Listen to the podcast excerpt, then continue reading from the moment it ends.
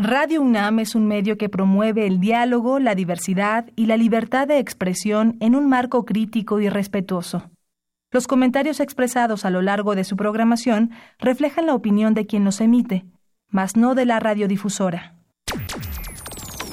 Esto es tiempo de análisis. Esto es tiempo de análisis. Una coproducción de Radio UNAM y la Facultad de Ciencias Políticas y Sociales. Tiempo de análisis. Política debate, cultura, sociedad, economía, periodismo, movimientos sociales. Opina, debate, discute, analiza. Tiempo de análisis.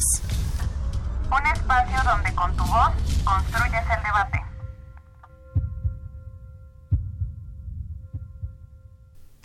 Muy buenas noches, esto es Tiempo de Análisis programa radiofónico de la Facultad de Ciencias Políticas y Sociales. Y estamos transmitiendo a través del 860 de AM y en www.radiounam.unam.mx.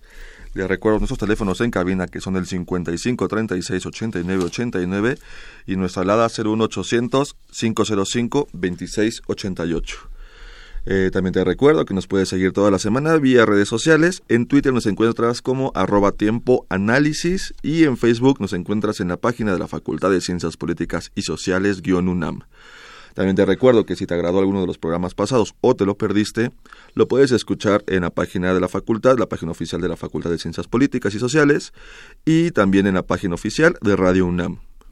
Bien, pues esta noche, en tiempo de análisis, hablaremos acerca de la discriminación que sufren las personas portadoras del VIH o virus de inmunodeficiencia humana, a propósito del el primero de diciembre, que es el Día Internacional eh, de la Lucha contra el VIH. Y para ello, en la mesa se encuentra con nosotros Enrique Ventura Marcial, él es eh, licenciado en Derecho por la Universidad Nacional Autónoma de México, maestro en Ciencias Penales y doctorante en Derecho por, la por el Instituto Nacional de Desarrollo Jurídico. Ha cursado diplomados y realizado estudios en materia de derechos humanos, no discriminación, atención y acompañamiento a víctimas y temas especializados del derecho. Ha participado como ponente en conferencias y seminarios abordando principales, eh, principalmente temas de derechos humanos, víctimas y no discriminación. A lo largo de 12 años se ha desempeñado en el área de defensa en la atención de casos de víctimas de discriminación y actualmente se desempeña como titular de la Dirección de Admisibilidad, Orientación e Información del Consejo, Nacional para Prevenir la Discriminación, CONAPRED, donde se reciben las peticiones de la ciudadanía, se proporciona asesoría jurídica, se verifica el cumplimiento de las medidas administrativas y de reparación impuestas con motivo de las quejas presentadas en CONAPRED, se genera información, estadística sobre los casos de discriminación y se coordina en eh, el mecanismo de atención de casos de discriminación en las instituciones de la Administración Pública Federal a través de sus comités de éticas, eh, de ética, perdón. Eh, recientemente coordinó los trabajos para la elaboración y publicación en el Diario Oficial de la Federación del protocolo de actuación de los comités de ética y de prevención de conflictos de interés en atención de presuntos actos de discriminación que entró en vigor este 10 de octubre de, este año. Eh, muy buenas noches, Enrique. ¿Qué tal? Muy buenas noches. Pues primero agradecerte a ti y a tu auditorio por esta invitación para hablar, pues bueno, de este importante eh, problema social. Claro. Eh, pues mira, me gustaría que para que yo y nuestro público que, te vamos a escuchar y aprenderemos mucho, mucho de ti esta, en esta hora que, recorreremos este tema, que nos platiques un poquito acerca de lo que sería como el marco conceptual y jurídico sobre la discriminación, un poquito para sentar las bases conceptuales y de ahí poder partir a, platicar cómo nos encontramos en respecto a la discriminación enfocado a las personas portadoras del virus del VIH. Claro que sí. Mira, pues primero decir que eh, el tema de la discriminación, o más bien el, acto de discriminación, se encuentra enmarcado legalmente ¿sí? en la Constitución Política de los Estados Unidos Mexicanos, en su artículo primero, y en la Ley Federal para Prevenir y Eliminar la Discriminación, también en su artículo primero. Eh, básicamente, estos artículos lo que establecen es eh, pues, la descripción de un acto de discriminación. Y eh, pues para que legalmente podamos hablar de un acto de discriminación, de conformidad con este marco legal, pues bueno, tendríamos que decir que primero de, este, eh, se compone un acto, un acto de, como tal eh, de un trato diferenciado, ¿sí? es decir, una persona tiene que recibir un trato diferenciado ¿sí? por una causa inherente a su persona, es decir, una causa de la cual yo no me pueda desprender porque es inherente a mi persona, en este caso por mi condición de salud o por vivir con VIH. ¿sí? Y también tiene que haber un tercer elemento que se refiere a la vulneración de un derecho. Y cuando habla de la vulneración de un derecho, puede ser eh, pues en diversos ámbitos. Por ejemplo, si es en el ámbito educativo y si por, eh, por alguna circunstancia eh, pues se llega a saber o yo doy a conocer eh, mi condición de salud eh, de vivir con VIH y se me, se me excluye del ámbito educativo, pues ahí, prácticamente hay la vulneración del derecho a la educación, está el trato diferenciado y está la causa inherente y ahí estamos hablando de un acto de discriminación.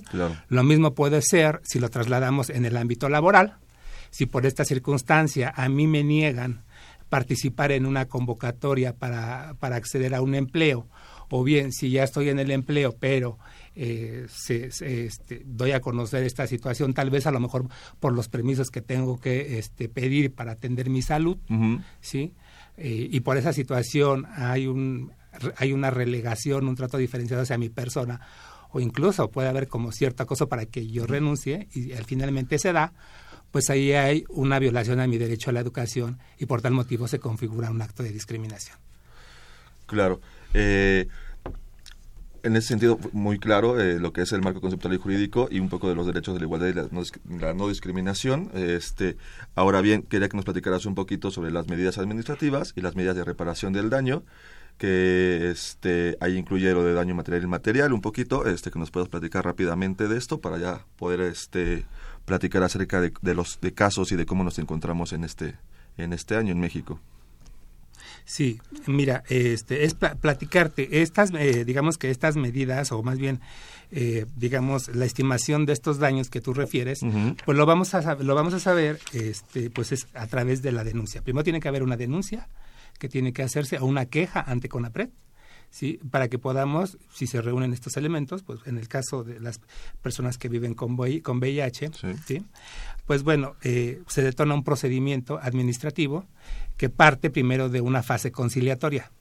Si se aviene a las partes, si eh, la persona que está sufriendo el acto de discriminación y quien lo está cometiendo, si se dan las condiciones, porque puede ser que a lo mejor eh, no sea eso viable para no revictimizar, porque muchas veces la víctima dice, bueno, yo ya estoy lacerada, estoy, este, eh, pues bueno, mi autoestima está muy por, eh, por los suelos. Destrozado. Sí, y este, no me siento capaz de enfrentar a esta persona en una audiencia. Entonces, en esas, eh, en esas situaciones, pues bueno, para no revictimizar, pues no se, no es viable la, la conciliación, pero si lo fuera, bueno, ahí se, se llega a está, esa posibilidad, siempre esa voluntad de la víctima, ¿sí? Y bueno, ahí se pueden establecer estas, estas medidas eh, administrativas y de reparación. Se pueden negociar ahí que haya esa, esa digamos que se den estas medidas. Ahorita te explico bien a bien cuáles son. Sí, claro. Eh, si, no se, si no se llega a un acuerdo conciliatorio, pues bueno, se agota toda una investigación donde se desahogan pruebas y si con estas pruebas acreditamos que efectivamente este, se dan estos tres elementos, que hay un trato diferenciado, que hay una afectación a un derecho, sí, y que es por la causa inherente a mi persona, en este caso por este, vivir con VIH en el ejemplo, pues ahí es donde eh, imponemos estas medidas administrativas y de reparación. El mismo CONAPRED, lo que te interrumpa, tiene estas facultades para realizar la investigación y, y poner las medidas este, eh, punitivas, por decirlo de alguna forma. O sea, CONAPRED lo, lo, realiza todo desde el instituto, o más bien eh, se apoya con otras instituciones, no sé, sea algún ministerio público o algo así. O sea, el CONAPRED realiza todo el, todo el procedimiento de investigación en el caso de, de haber una discriminación. Sí, claro. Este, el CONAPRED tiene estas facultades para desarrollar todo este proceso. Eh, claro que ahí hay como una hay una ley este, supletoria a la ley federal para prevenir y eliminar la discriminación, que es el Código Federal de Procedimientos Civiles, por todo lo que tiene que ver con la parte de desahogo de pruebas. Pero también es muy importante decirte que el procedimiento ante nosotros es administrativo, no, es, punitivo, ah, no es punitivo porque tiene un enfoque de derechos humanos. Y por eso estamos hablando de medidas administrativas que son aquellas que este que se pueden imponer para evitar eh, para que cese primero el acto de discriminación, pero también para que no se repita. ¿Y cómo pueden ser estas medidas? Te pongo unos ejemplos. Puede ser a través de la sensibilización, ¿sí?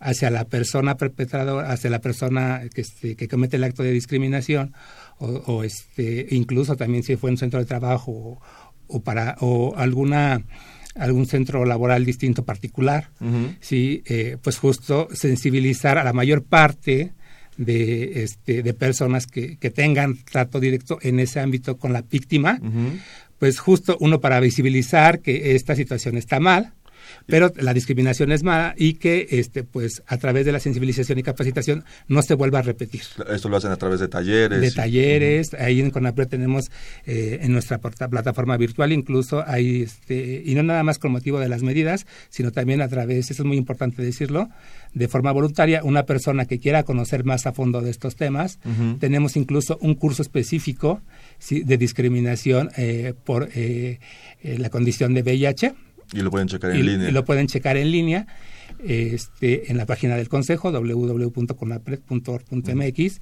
Ahí es de forma gratuita ¿sí? Y, bueno, cualquier persona interesada lo puede hacer. Pero también esto forma parte de estas medidas que te acabo de... De, estas medidas, administrativas. Puede ser a lo mejor la publicación de, de los centros de trabajo donde se haya dado el contexto de discriminación, de carteles alusivos a la no discriminación, que hagan visible el tema no nada más a la persona que está perpetrando el acto, sino pues a una mayor cantidad de personas. Así es. Pero también están las de reparación. Y dentro, y dentro de estas medidas de reparación, pues está lo que me preguntaba sobre el daño material e inmaterial. Cuando hablamos de, este, de daño inmaterial, pues bueno, son aquellas medidas que pueden ser como más eh, para las personas y que no tienen como esta cuantificación económica.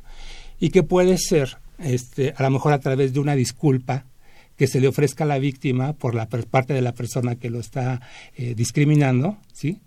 Que ya sea, esta disculpa puede ser pública o puede ser privada, dependiendo cómo se esté solicitando, ¿sí?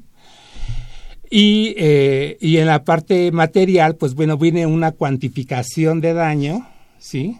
Este, que, eh, que el, resultante de ello pues va a dar, va a dar este, como resultado una indemnización económica. ¿sí? Y esta indemnización económica, pues bueno, eh, se hace pues a partir de todos los gastos que haya llevado en la tramitación de su queja, pero también si por ejemplo eh, por parte eh, si eh, con motivo del acto de discriminación perdió el empleo, pues también se hace una cuantificación de proyecto de vida, ajá, cuánto dejó de percibir por la, pérdida, por del la pérdida, del empleo. Y esa es la, indemnización que se impone a la persona que este comete el acto de discriminación a reparar. ¿Y puede haber el caso de que eh, logren la reconciliación que recupere el empleo como parte de la indemnización o ese, ese tipo de escenarios no, no están este, como este, bueno, visibles.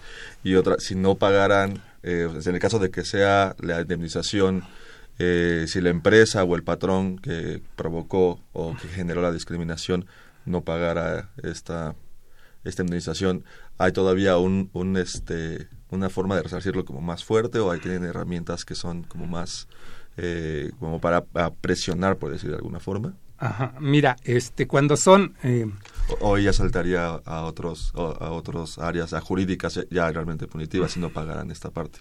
Sí, eso es muy importante decirlo. Cuando hay una, un convenio, cuando hay un arreglo en el procedimiento conciliatorio, pues bueno, se firma un convenio.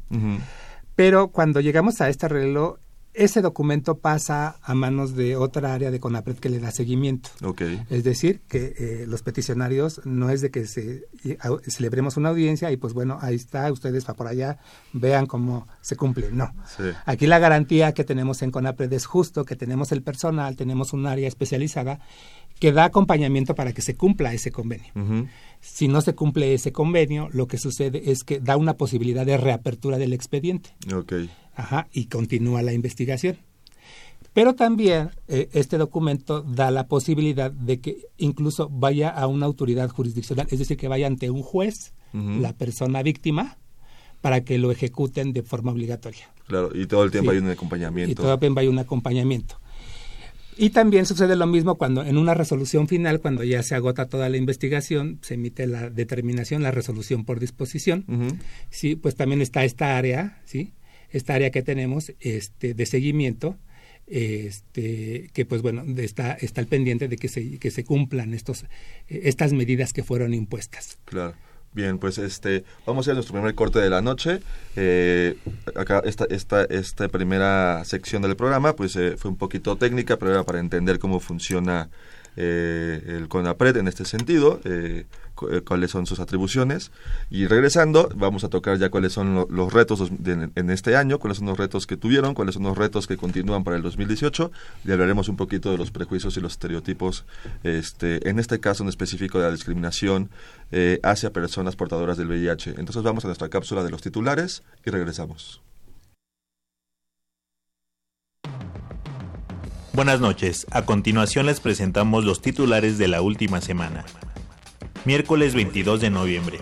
La Comisión Nacional de Salarios Mínimos aprobó una alza de 8.32 pesos al salario mínimo en México. A partir del 1 de diciembre, el salario será de 88.36 pesos diarios, el cual se logró por el desempeño de la actividad económica del país. La CONASAMI estima que el ajuste beneficiará a 1.271.000 asalariados de tiempo completo. El jefe delegacional de Cuauhtémoc, Ricardo Montreal, aseguró que a partir del mes de diciembre dejará su puesto para dedicarse a escribir, a leer y a dormir mucho. El delegado afirmó que al ser descartada su candidatura para Morena al puesto de jefe de gobierno de la Ciudad de México, se dedicará a descansar. Jueves 23 de noviembre. El futbolista brasileño Robinho ha sido condenado a nueve años de cárcel por haber participado en un abuso sexual contra una chica albanesa en el 2013. El famoso ex delantero del Manchester Manchester City, Milán y Real Madrid, fue sentenciado por el Tribunal de Milán por participar junto con otras cinco personas en dicho episodio. El Frente Ciudadano por México comenzó a plantear el reparto del Congreso con el cual se calcula que el PAN tenga 172 diputados federales, 82 para el PRD y 46 para Movimiento Ciudadano. En el Senado se prevé que el PAN obtenga 45 espacios, 17 para los PRDistas y solo 2 para Movimiento Ciudadano. Viernes 24 de noviembre. Atentado en Egipto deja 235 fallecidos en una mezquita en el norte de Sinaí. De acuerdo al periódico gubernamental Al-Haram, varios hombres armados entraron al lugar y lanzaron una bomba y varios disparos. Los reportes locales indican que entre las víctimas hay soldados del ejército y civiles, además de más de 100 heridos. El IFT informó que a partir del 3 de agosto del 2019 en México se eliminarán los prefijos 01, 044 y 045 para garantizar la disponibilidad de numeración a todos los proveedores de servicios de telecomunicaciones a escala nacional. Sábado 25 de noviembre, la Gendarmería de la Policía Federal rescató a 25 mujeres extranjeras de una red internacional de trata de personas que operaba desde un motel en Toluca. La desarticulación de este grupo permitió la liberación de 14 colombianas y 10 venezolanas, además de la detención de dos personas quienes coordinaban estas actividades. Lunes 27 de noviembre, José Antonio Miade renuncia a su cargo en la Secretaría de Hacienda para postularse como precandidato del PRI a la presidencia de la República. En conferencia de prensa, el presidente Enrique Peña Nieto aceptó la renuncia y designó a José Antonio González Anaya, director de Petróleos Mexicanos, como nuevo titular de la Secretaría de Hacienda y Crédito Público. Al frente de Pemex quedará Carlos Alberto Treviño. Martes 28 de noviembre. Corea del Norte lanza nuevo misil balístico desde el sur del país con dirección al este. El Servicio Militar de Estados Unidos analiza los datos del lanzamiento ya que fueron unas señales de radio y la actividad de un radar lo que confirmó el lanzamiento. Con información de Jessica Gutiérrez se despide de ustedes el Segundo. Continúa escuchando Tiempo de Análisis. Ya estamos de vuelta aquí en tiempo de análisis, nos, nos agarró el corte. Eh, les recuerdo rápidamente nuestros teléfonos en cabina que son el 55 36 89 89 y nuestra alada 01 800 505 26 88. También les recuerdo que nos pueden seguir eh, vía redes sociales, donde también nos pueden hacer llegar todas sus dudas y comentarios a través de, de estas plataformas. En Twitter nos encuentran como arroba tiempo análisis y en Facebook nos encuentran en la página de la Facultad de Ciencias Políticas y Sociales-UNAM. Bien, pues les recuerdo que esta noche estamos eh, hablando acerca de la discriminación que sufren las personas portadoras de VIH. Eh, está a propósito del 1 de diciembre, que es el Día Internacional eh, de la Lucha contra el VIH. Y les recuerdo que tenemos en la mesa a Enrique Ventura, director de admisibilidad, orientación e información del CONAPRED pues ya hablamos un poquito de lo que es el marco jurídico, hablamos un poquito de lo que es derecho a la igualdad y a la no discriminación y pues todo todo este algunas de las de las herramientas y algunos de los procedimientos que el CONAPRED tiene para hacer seguimiento, para hacer eh, una, una denuncia y demás. Ahora en esta, en esta segunda parte del programa, Enrique, me gustaría que me platicaras un poquito de cuáles son los retos, eh, cuáles, cuáles fueron los retos del 2017, porque ya prácticamente estamos cerrando el año, y cuáles son los retos que continuarán para el 2018. Sí, mira, este, pues justo yo creo que los, los retos lo podemos este, percibir. una de las formas que las percibimos acá en CONAPRED pues es justo a través del registro de casos que, que nos llegan a CONAPRED. Eh, pues te puedo decir que tenemos una numeralia de 2011 para el corte de octubre del 2017 de 337 casos de discriminación eh, por, eh, por causa o motivo de condición de salud, en este caso de este, personas que viven con VIH. Y bueno, vemos que estas eh, prácticas pues se siguen repitiendo en el ámbito laboral principalmente, en el ámbito de salud, en los medios de comunicación, ¿sí? Y en el ámbito educativo. Y cuando hablo o cuando toco el tema de medios de comunicación puede ser también, más bien es, es o es parte de eh, cuando te hablo, pues, este, cuando, cuando hablamos justo de la discriminación, es necesario hablar de los prejuicios y estereotipos, ¿sí? Que hay en torno a, eh, que hay o que se reproducen en torno, eh, desgraciadamente, de las personas que viven con VIH. Y entonces yo creo que uno de los retos importantes, el imperativo es desmontar justo estos estigmas, prejuicios y estereotipos que legitiman la discriminación a grupos de población. Eh, por ejemplo, en este caso, por ejemplo, las personas que viven con VIH. ¿Por qué? Porque esto, eh, al legitimarse, pues bueno, se cometen, se pasa, ¿sí?, de, de este tipo de, de, prácticas a una vulneración de derechos y cuando hay una vulneración de derechos, como lo expliqué hace un momento, pues ya hablamos de un acto o un contexto de discriminación que limita las posibilidades de esa persona de continuar con su proyecto de vida y que perpetúa la desigualdad social. Entonces, eh, vemos que la discriminación, eh, pues, eh, más allá de ser como un problema de minorías, como se ha catalogado, más bien tenemos que verlo desde un enfoque estructural. ¿Sí? ¿Por qué? Porque a través de las formas en que nos relacionamos, eh, vamos o se encuentran esas estructuras por las cuales eh, se impide la negación de derechos. Es decir, cuando te hablo de estructuras es porque puede ser que a lo mejor este, en las normas que todavía datan incluso este, de años atrás a la reforma en materia de derechos humanos, pues hace falta una armonización. Claro. Y que algunas normas todavía tienen estos sesgos que propician la discriminación. ¿Sí? Eh, puede ser también, eh, eh, bueno, más bien, pues ahí a través de ello pues vamos a identificar también pues la necesidad de modificar o de crear política pública, ¿sí?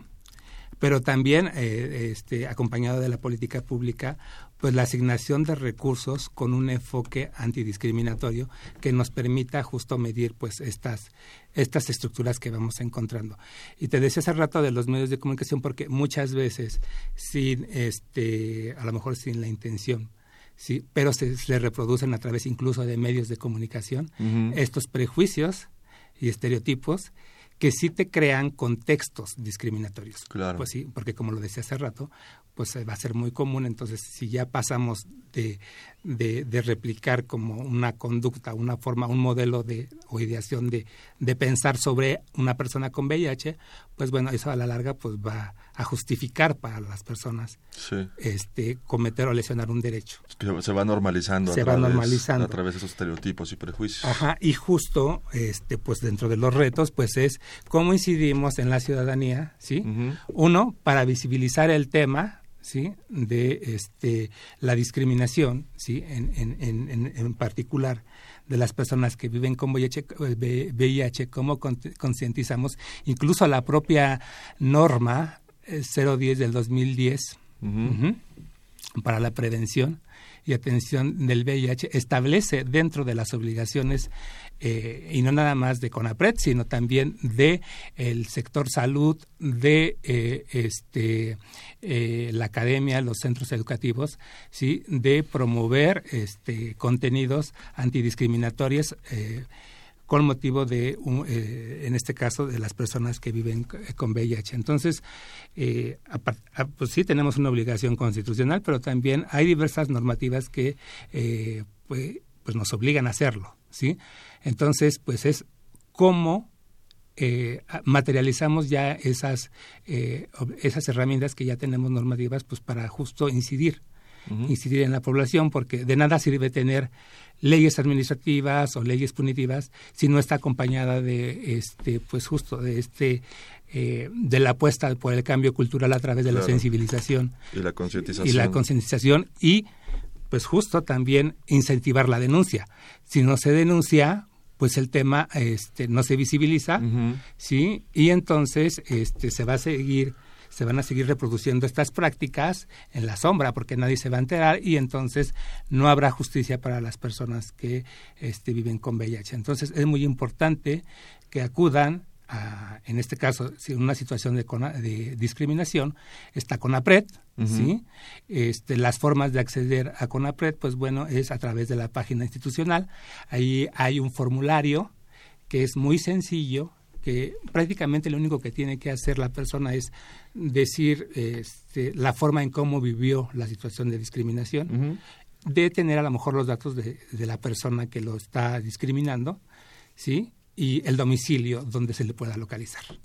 Ahí también está el correo institucional, ¿sí? Para que lo pueda presentar si es al interior de la República, ¿sí? Pero también lo puede hacer de forma presencial. Tenemos un área de orientación en CONAPRED, donde hay personal especializado que puede atender a las personas que acudan a exponer su caso e incluso ahí mismo se le ayuda a elaborar su queja. Ajá, para que pase a un área de tramitación. Entonces, y también se les da las otras vías alternas. También es muy necesario que se sepa que, bueno, más bien dar a conocer que eh, además de la vía administrativa, por una situación de discriminación acá en CONAPRED, también está la vía penal, ¿sí? Este, está también eh, acudir ante un ministerio público a denunciar la discriminación que ya está tipificada como un delito, ¿sí? pero también podemos acudir eh, a los tribunales eh, civiles a solicitar también, este, eh, pues argumentando pues más bien el, el, daño moral, ¿no? Y como mencionabas en, en la sección anterior, cuando empezamos el programa, en todas estas eh, opciones siempre hay un acompañamiento por parte del CONAPRED. Obviamente la víctima nunca quedará sola, ya sea que pasen al Ministerio Público y demás, siempre hay este acompañamiento. Sí, y justo, eh, pues bueno, a propósito de todo esto, y te, platiqué un poco todo esto porque a partir de los casos y, de otros de, otros mecanismos, eh, CONAPRED se llega de, eh, pues de insumos para ofertar pues estas herramientas que pueden ser herramientas de política pública, incluso de revisión normativa, porque a través de los casos este pues hay como eh, digamos eh, pues una, un reflejo de la discriminación y en qué ámbitos y en qué sectores.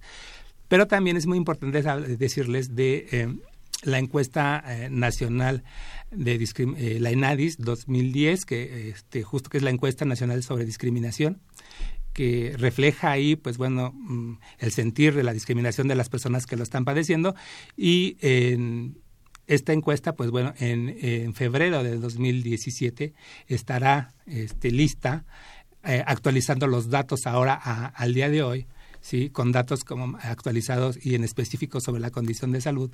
Eh, las personas que viven la discriminación, cómo es, de qué forma, sí, y, y, en dónde está. Entonces, todos estos insumos eh, pues sirven pues, pues para generar eh, pues herramientas, ¿no? Incluso para proponer eh, eh, modificación normativa. Actualizar también los talleres que se imparten. Actualizar también los talleres.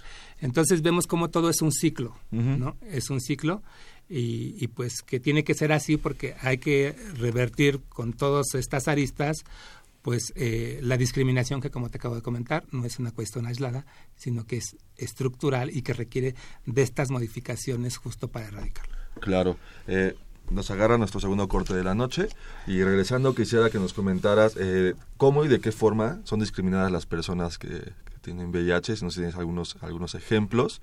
Este, y pues bueno, vamos a nuestro corte de, vamos a escuchar la cápsula en el librero y regresamos.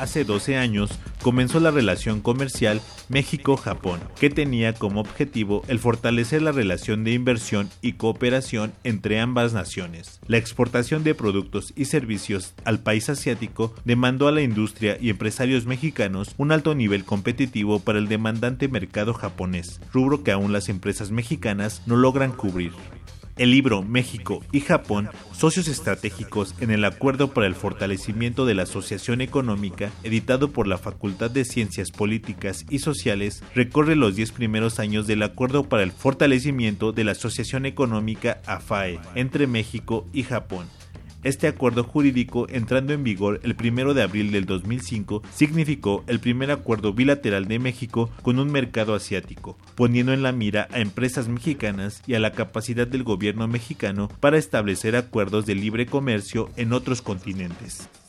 La obra, coordinada por el doctor Carlos Suscanga, está dividida en tres apartados. En la primera parte se estudia y analiza la introducción del sector agrícola y cárnico mexicano al mercado alimenticio de Japón. Además, con el estudio de caso de la calabaza cabocha y la carne porcina, se extienden los retos de estos productos mexicanos para penetrar en el país asiático. La segunda sección del libro realiza un análisis de los indicadores del desempeño económico e institucional de la FAE, con el objetivo de exponer las áreas de oportunidad de este acuerdo y así mejorar la facilitación comercial e incrementar la competitividad de este. También se expone el papel de las pymes mexicanas dentro de la inversión de las filiales japonesas que desempeñan un papel creciente en las redes de producción en México. En la última parte se estudia el apartado 14 del documento AFAE, donde se plasman las acciones en favor de la modernización de la planta tecnológica e industrial de México y sus empresarios, así como el generar un incremento de las capacidades de estos sin importar su tamaño. Con información de Jessica Gutiérrez, se despide de ustedes el Segundo. Continúe escuchando Tiempo de Análisis. Estamos de vuelta aquí en Tiempo de Análisis. Les recuerdo nuestros teléfonos en cabina que son el 55 36 89 89 y nuestra alada c 800 505 26 88. les recuerdo que estamos platicando con Enrique Ventura eh, acerca de la discriminación que sufren las personas portadoras de VIH. Eh, Enrique, ¿nos puedes eh, contar, y regresando un poquito al tema de los de lo que pueden ser los prejuicios y los estereotipos que se manejan en distintos ámbitos, como es los medios de comunicación, el ámbito de, educación, laboral, este, algunos ejemplos que tengas eh, eh, de estos de estos ámbitos, de estos de estos campos de, este, de sociabilización donde se pueden generar generar este, discriminación. Y bueno también eh, me gustaría que me platicaras cómo es, eh, también en el sector salud, cómo es que se sufre esta discriminación, porque al final las personas portadoras de, de, este virus, pues tarde o temprano tienen que acercarse a un, a un centro de salud, eh, a una dependencia del sector salud, pues para tratar su condición, y pues seguramente eh, habrá, se ha sufrido discriminación en estas áreas, precisamente por parte de médicos o de personal administrativo de, estos centros de salud. Pero primero, eh, unos ejemplos, por favor, si nos puedes platicar o, de algunos casos que tengas por ahí acerca de los estereotipos y prejuicios que hay en estos ámbitos. Sí, mira, pues cuando te hablo de, prejuicios y estereotipos es cuando este, asociamos pues ideas relacionadas este, con las personas por alguna condición, ¿no? Y que son negativas. Eh, te puedo comentar que eh, hemos este, tenido casos, por ejemplo, voy a empezar, por ejemplo, en el ámbito de la salud, como eh, aún en, en, este, en algunos casos que hemos tenido, como el propio personal de salud pues carga con estos prejuicios de no querer atender a las personas justo porque pues están el prejuicio, o bueno, más bien sí, el, el, el, prejuicio de poderse contagiar únicamente por este pues tener el contacto con ellos. Darle la mano. Darle la mano. Y eso lo vemos porque eh, en un ejemplo, una persona con VIH pues manifestaba que eh, estaba pues en una cama, ¿sí? cuando se le dio el diagnóstico, pues bueno, eh, inmediatamente eh, fue puesto en un cuarto aparte, ¿sí? Eh, los camilleros incluso este, decía que cuando, bueno, los familiares nos contaban toda esta parte, no querían atender, a, ir, acudir a su cama a, a, asearlo, a asear a, esta persona, ¿sí? y este, y también, pues bueno, eh, el no querer, pues bueno, e incluso eh, pues eh, suministrarle los, los medicamentos a través de estos, sí, eh, justo con, pues bueno, este, los catéteres y todas estas Todo lo que tenga que ver con una jeringa. Que, tenga que ver con una jeringa, ¿no? Cuando, pues bueno, la propia norma que, que acabo de mencionar, la 010, ¿sí? Eh, establece pues bueno mecanismos de bioseguridad pues justo para manejar a los para manejar estas situaciones y que se ponderan pues pues varios instrumentos no que ahí iba como varias medidas y que las saben o más bien que están ahí, pero a lo mejor por falta de capacitación no, las tienen bien, bien y no las aplican. Y ahí vemos claramente cómo, pues, una persona, pues, se le asocia inmediatamente, o sea, el, la, la digamos, el, eh, pues sí, la enfermedad se asocia inmediatamente con el contagio inmediato, ¿no? Con, con, incluso con, con, la mano, ¿no? Eh, también tenemos un caso ahí, tuvimos un caso de una persona que vivía con VIH y estaba a punto de, de, este, de, de dar a luz. Y entonces estaba el problema de que ya este, su hora, más bien la fecha programada que tenía para realizar la operación justo para que este, tuviera su bebé, este, se le pudiera realizar justo por no para no llegar a la fecha de parto por, por los riesgos que hay de, eh, de, contagiar al bebé. Al bebé. Este, pues bueno, no se le quería este, acercar tampoco al personal médico, ¿no? Entonces, nadie quería realizar nadie quería, a, un lado, a, un lado que decían, excusaban que no tenían el utensilio necesario y que lo iban a lo iban a solicitar y que pues eso iba a tardar y en tanto, pues la persona ahí estaba en peligro también su vida, ¿no? O sea, este, eh, pues justo a partir de estas creencias que se tienen, pues como también se retrasa eh, la atención médica y medicamentosa oportuna que se requiere, ¿no? Entonces ahí vemos cómo un prejuicio y o un estereotipo puede incluso este, en estos ámbitos, cuando están normadas reglas ¿sí? de salud, pues como esto también impide la atención inmediata, ¿no? Sí, la atención oportuna. La atención oportuna. En los medios de comunicación, pues bueno, tenemos, eh, no es que sea generalizado, pero por ejemplo, eh, anteriormente hay algunos, en el histórico de CONAPRED, este, tenemos ahí algunos casos, sobre todo, eh, pues con medios impresos, que sobre todo, pues ya sabes, para vender la nota, ¿no? Este, se llegaban a tener como encabezados de, este, encontró la muerte, paciente, este, con VIH, ¿no? O sea, persona con VIH. O este haciendo estas como afirmaciones de pues dando por hecho que pues, también este pues la inyección de, de, este de drogas intravenosas este que a partir de seguramente se, este ahí se fue el contagio. ese fue el, el, contagio. El medio del contagio. El medio del contagio. se, sigue cargando con estos estigmas de que seguramente es, es, drogadicto comparte comparte la jeringa con otras 15 personas y ahí hubo el contagio este, este estigma prácticamente que desde los 80, 90 se está, pues para, sigue cargando eh, en medios de comunicación. Que cuando hay, cuando hay muchas, muchas formas de, de, adquirir la, enfermedad, ¿no? Entonces, este, pues bueno, eh, como este tipo, sobre todo estos medios de bueno, algunos medios de comunicación para justo vender nota hacen como afirmaciones bastante, bastante, peyorativas. peyorativas, sí, y que también muchas de las veces, pues bueno, eh, se realiza como una, una doble carga porque generalmente recae sobre ciertos grupos que de por sí ya son discriminados. Claro, así es. ¿sí?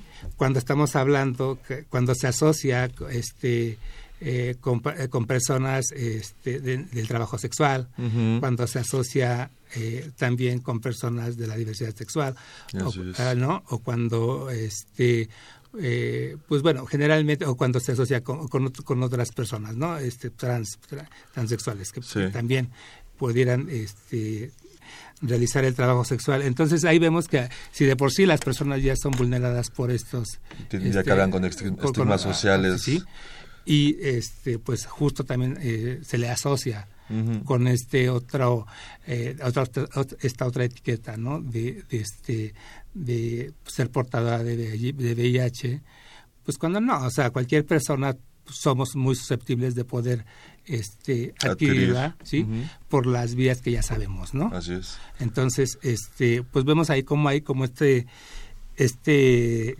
estos prejuicios. Estos prejuicios finalmente sí contribuyen a la perpetuación de la discriminación, ¿no? Y pues bueno, en el ámbito laboral, pues justo es muy común, bueno, era muy común y tenemos ahorita un caso, por ejemplo, en este año, eh, de una institución de, de seguridad social, ¿sí? que este, estableció dentro de sus requisitos de contratación este, pues bueno, más bien como requisito de contratación, pues no eh, tener este, este tipo de enfermedad. Y bueno, como a partir de ahí, pues bueno, se le impidió el acceso al empleo, ¿sí? Y como a partir de ahí, pues bueno, se implementaron medidas de, como las que platiqué hace un momento. Así es. Eh, y en, el ámbito de, la educación en las universidades, eh, ¿tienes algún ejemplo de cómo, de cómo se puede eh, discriminar a una persona con portadora del VIH? Mira, eh, siempre ha sido en el ámbito educativo, bueno, por lo menos eh, tengo, recuerdo un caso en el que una mamá este, llegó y nos dijo que tuvo la necesidad de, de decir en el centro educativo que, este, pues bueno, que su hijo, su hija tenía, vivía con VIH, sí, justo porque, pues, tenía que estar al pendiente incluso este de eh, pues bueno más bien que pedía se ausentaba bastante para atender a sus citas médicas. Y entonces, pues, a partir de que este, pues se supone que ella confía en que la persona quien está exponiendo la situación para que le dé las facilidades, pues va a, digamos, va a continuar con la secrecía de, de los datos que le está dando. Pues bueno, como a partir de ello, pues bueno, hubo un cambio este muy significativo hacia el trato hacia, el trato hacia la, a la alumna y a partir de ello, pues bueno, se le sugirió que mejor la retirara. La cambiara la institución, la, retirara de... sí, sí, sí. Este, muy mal, y esos ejemplos seguro eh, en todo el 2017 se han repetido. Eh, quiero pensar que también retos del 2018 eh, regresando a, esto de los retos que, que, que tienes este que tienen en Conapred y que tienes en particular pues tienen tienen que tienen que atacarlos ¿Tienes algún algún algún dato? ¿Podrías decir este cuál fue eh, eh, uno de los retos más fuertes que, tuvieron que, sortear en este año eh, que estamos cerrando? ¿Y qué es lo que vislumbras para el 2018 como reto principal? Además de la concientización, que es como el pilar fundamental del CONAPRED, concientizar a través de campañas, talleres, pláticas. Este, pero ¿habrá algún reto en específico para, para ustedes eh, en este año que comienza y en este año que termina? Sí, claro. Pues bueno, justo a, partir de, pues bueno, de estos datos que tenemos de estos y otras estadísticas de las que nos hemos allegado, por supuesto, pues bueno, eh, pues se ha, se ha, pues bueno, se, ha incidido justo en la visibilización de, la discriminación, pero eh, pues justo se construyeron eh, herramientas, ¿no? Te decía hace un rato. Eh, tenemos ahorita el reto de seguir desde eh, el, año pasado, pues bueno, ya se está implementando la norma eh, mexicana en igualdad laboral y no discriminación que este pues principalmente es un mecanismo por el cual se reconoce aquellos este, centros de trabajo sí que este que a su interior eh, realizan eh, prácticas este, con perspectiva, bueno, más bien realizan prácticas que no sean discriminatorias. Estamos hablando desde que este, establecen en sus requisitos de contratación, tienen esta perspectiva antidiscriminatoria, eliminan requisitos antidiscriminatorios, desde que tienen este estrategias de capacitación en materia de igualdad y no discriminación y desde que pues bueno está esta parte en las prestaciones este en igualdad de circunstancias por ningún motivo no entonces este, son es, es un mecanismo que nos permite incentivar tanto la iniciativa pública como privada en, el ámbito laboral pues a generar prácticas a favor de la igualdad y no discriminación. Y que no nada más queda como un simple reconocimiento sino que este es un compromiso que si se obtiene, si se tiene esta certificación, que es una certificación que finalmente se da, se reconoce al centro laboral, pues bueno, se tiene que seguir trabajando constantemente porque va por, por niveles, ¿no? Puedes tener un nivel platino y la aspiración es llegar al nivel oro y cuando llegas al oro, pues es que lo mantengas, ¿sí? Obviamente supongo que hay objetivos a corto y mediano plazo en este tipo de, empresas que están cambiando sus, sus protocolos, sus formas de contratación, por, por ejemplo, y, ustedes también hacen el seguimiento de si están alcanzando esos objetivos o sí claro tenemos ahí y, es el acompañamiento. Está faltado decir que esta norma pues bueno se está impulsando con el Instituto Nacional de las Mujeres y la Secretaría del Trabajo y Previsión Social. Es un instrumento trabajado entre entre estas tres instituciones eh, que recopilan o más bien que unen esfuerzos porque anteriormente cada una por separado hacía, hacía como ejercicios muy similares y que pues bueno se juntan ahora para armar una norma que este, genera pues estas, estas mejores prácticas.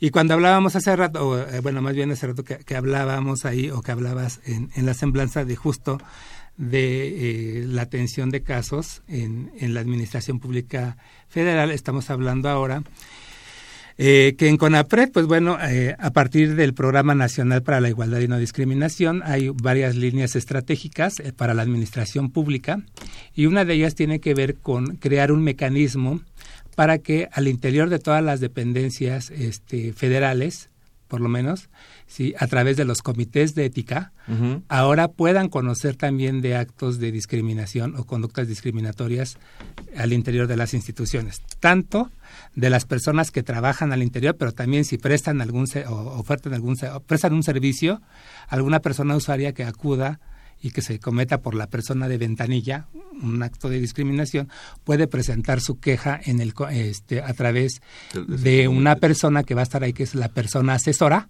Okay. Eh, sí, se creó una figura que es una persona que va a estar ahí, eh, que va a hacer las veces del área de orientación en Conapred, que va a, va a, proporcionar esta asesoría y que si el, si el caso da para una situación de discriminación y para investigación al comité, pues lo va a canalizar Sí, también es de, recepción y canalización. De recepción y canalización. y ahí está el acompañamiento de CONAPRED justo en la capacitación de estos comités que van a atender casos que van a ser eh, sí, muy al modelo de defensa que tenemos en CONAPRED.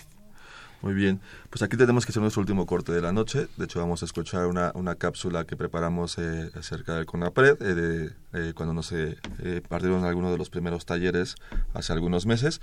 Vamos a escuchar esta cápsula acerca de la discriminación y regresamos. México es un país con gran diversidad de personas.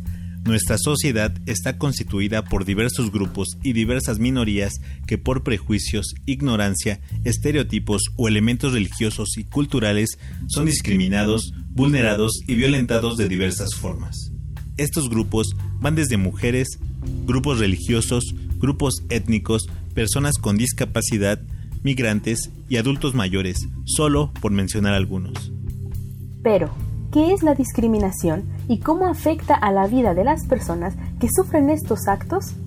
La discriminación es una práctica cotidiana que consiste en dar un trato desfavorable o de desprecio inmerecido a determinada persona o grupo, que a veces no percibimos, pero que en algún momento la hemos causado o bien recibido.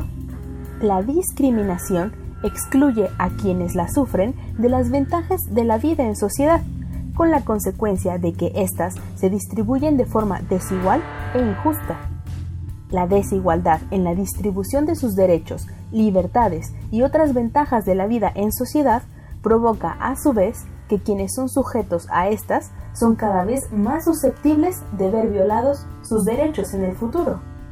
Los efectos de la discriminación en la vida de las personas son negativos y tienen que ver con la pérdida de derechos y la desigualdad para acceder a ellos, lo cual puede orillar al aislamiento, a vivir violencia e incluso, en casos extremos, a perder la vida. Cuando la discriminación se focaliza histórica y sistemáticamente en contra de personas pertenecientes a grupos específicos, se habla de grupos vulnerados que, al tener constantemente menores oportunidades y un acceso restringido a derechos, se encuentran en una situación de desventaja con respecto al resto de la sociedad. Algunos ejemplos de discriminación son impedir el acceso a la educación pública o privada por tener una discapacidad, otra nacionalidad o credo religioso.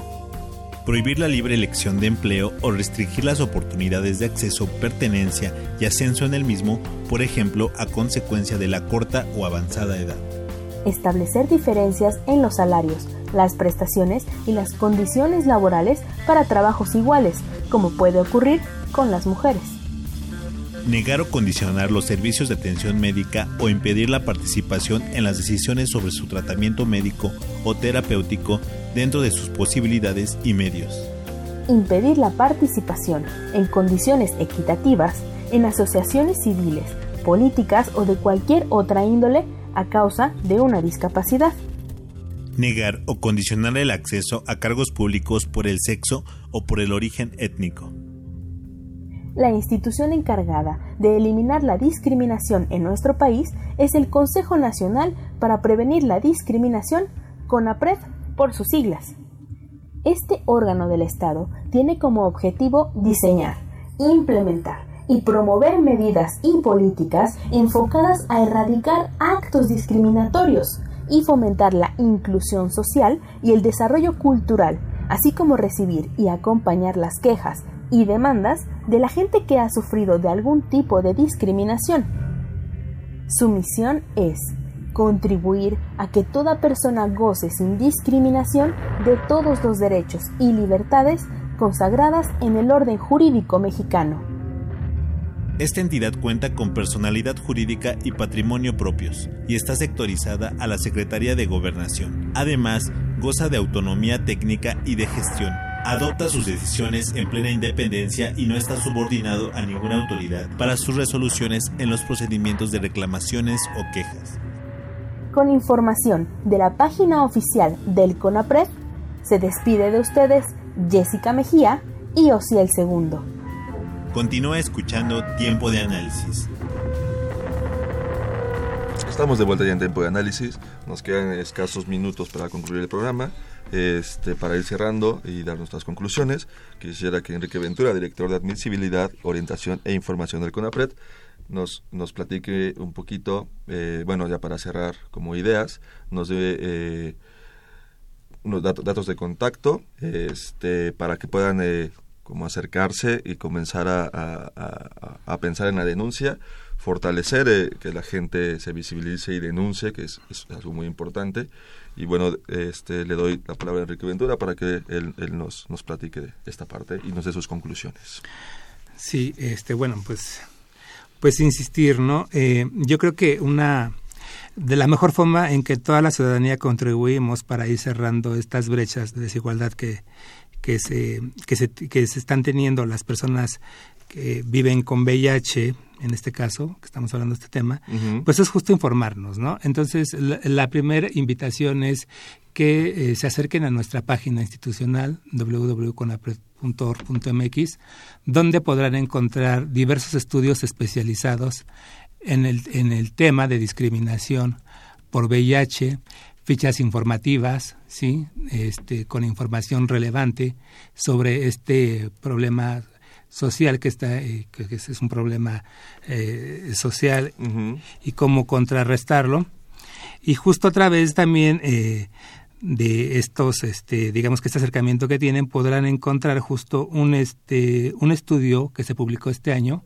¿sí? en Conapred que nos habla de la discriminación estructural y cómo para erradicarla es necesario lo que decía hace rato eh, realizar cambios en las leyes, en las políticas y pues justo con este enfoque antidiscriminatorio que se tenga también para la asignación de, recursos públicos. Creo que este, este estudio demuestra eh, de una forma muy clara ¿sí? y, sencilla eh, cómo la discriminación deja de ser un imperativo moral y legal y pasa a un imperativo social y económico. Entonces, eh, pues esto es muy importante. Creo que este, este, esta publicación les, les, les será de mucha utilidad. Y bueno, también estar al pendiente de este de los datos que arroje, pues bueno, la, la encuesta eh, nacional este, sobre discriminación, el 2017, que decía que actualizará datos muy relevantes sobre la discriminación en diversos ámbitos y sobre todo también en el ámbito de la salud, cómo estamos en la discriminación. Y este pues bueno ahí también habrá datos importantes este seguramente de las de las personas que este que tienen o que viven con VIH no dijiste que en febrero en, febrero estaría lista. en febrero está lista. Esta es una este es un instrumento que o más bien es una encuesta que se está que se está implementando por parte del INEGI sí la propia UNAM el CONACID y CONAPRED entonces, creo que este, este instrumento pues, nos dará un panorama más amplio de cómo estamos en, en el tema de la discriminación en diversos ámbitos, más allá del, del, tema de quejas que hablé hace un momento, que también es este, un indicador muy importante, pero tiene que ser complementado con otras fuentes.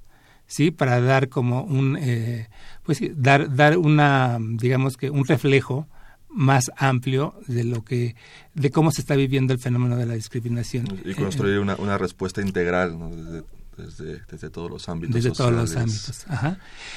Incluso, este, bueno, insisto, eh, eh, pues a través de estos datos, y no, y no nada más a través de esto, también eh, invitar a la ciudadanía que también se inscriba en los cursos que ofertamos de forma gratuita en nuestra, en nuestra plataforma Conéctate, que también la podrán encontrar en la liga, en la dirección electrónica que acabo de mencionar. Sí, ahí encontrarán diversos cursos en diversas temáticas relacionadas con la discriminación, en especial el tema de la discriminación por este por VIH, ¿sí? Eh, y bueno, pues este que lo conozcan, que los este pues los que no nada más los, conozcan, que los que los pasen y que los apliquen, ¿no?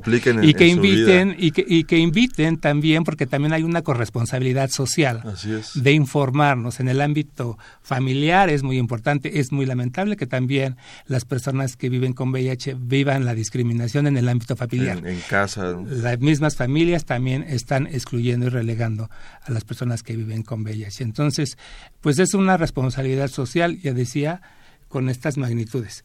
sí, pero también pues muy importante para evidenciar y, tener este reflejo, pues para que acudan a CONAPRED a presentar este pues, su, queja, su, queja, por este por discriminación eh, a través de la página institucional, también puede ser el 01800 5430 033 eh, al 55 52 14 90 a las extensiones 54 18 y 54 21 por correo electrónico también puede ser eh, a la dirección quejas arroba conapred.org.mx o en la página institucional que acabo de mencionar y la repito www.conapred.org.mx.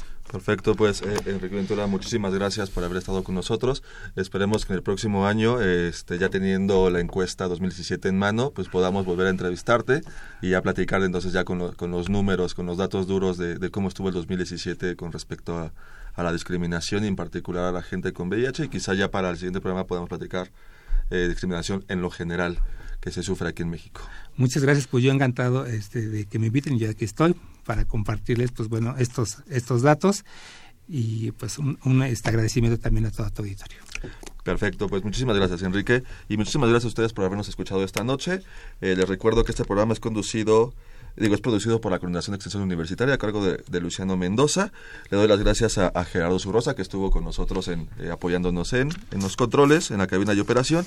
Y se despide de ustedes Carlos Corres Quejadillo. Que tengan buena noche.